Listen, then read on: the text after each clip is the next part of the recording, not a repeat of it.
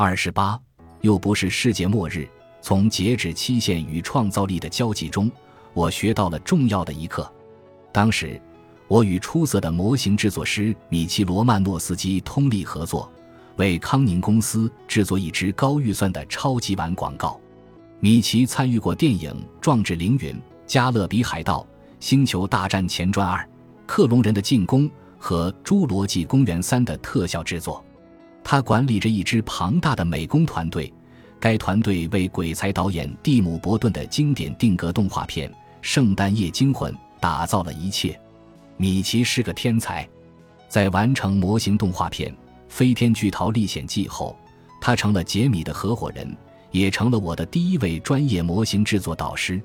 杰米是我的老板，但真正教会我如何工作的是米奇。拍摄超级碗广告期间，我们在一位导演手底下工作。此人同别人交流的方式是大吼大叫、挑剔指责，哪怕是以低预算广告的标准来看，可供我们完成工作的时间也过于短了。于是，为了从代办清善里删掉一项项任务。我们度过了许多紧张忙碌的日子。开机前一天晚上，为了搞定所有零碎物件，以便第二天早上八点准时开拍，我和米奇熬了个通宵。当时看起来，我们要做的东西实在太多了：画上特定图案的乳胶布景墙，会自行滚动的房屋微缩模型隔热层，镜头前由木板一块块自行组装起来的房屋。这仅仅是我目前还记得的几项。此外，我还记得，我们简直快忙死了。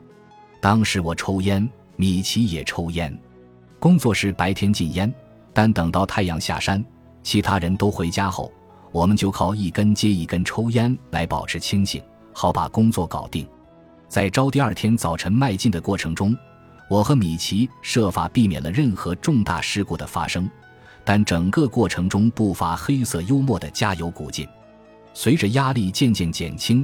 凌晨三四点钟的样子，米奇扭头对我说：“每次到了夜里这个时候，我就会对这些破事做些哲学思考。说到底，这不过是又一支该死的广告。我们要么做得完，要么做不完。这又不是什么世界末日。”米奇说的太对了，我能靠那两天的加班赚到一周的薪水。我靠拼命抽烟提神，顺利熬过了那一夜。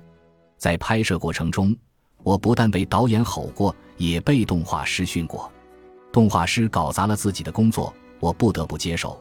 连续忙了二十五个小时，做出了房屋自行搭建起来的动画效果。不过，我还记得自己制作那支广告时满怀热情。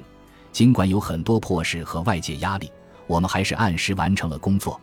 我相信，我们之所以能顺利完成，正是因为即使没有按时完成。也不会是世界末日。这个认知消除了截止期限带来的焦虑和恐惧，让我们能够将时间压力转化为效率。它教会了我解决复杂问题的技巧，同时让我始终关注项目的终极目标，无论那个目标是什么。顺便说一句，遇到这种时候，清单就成了极其宝贵的工具。列清单能带给我动力。尤其是时间紧迫，而我又不想陷入焦虑的时候，我需要意识到，按照当前的进展，自己是否能够按时完成工作。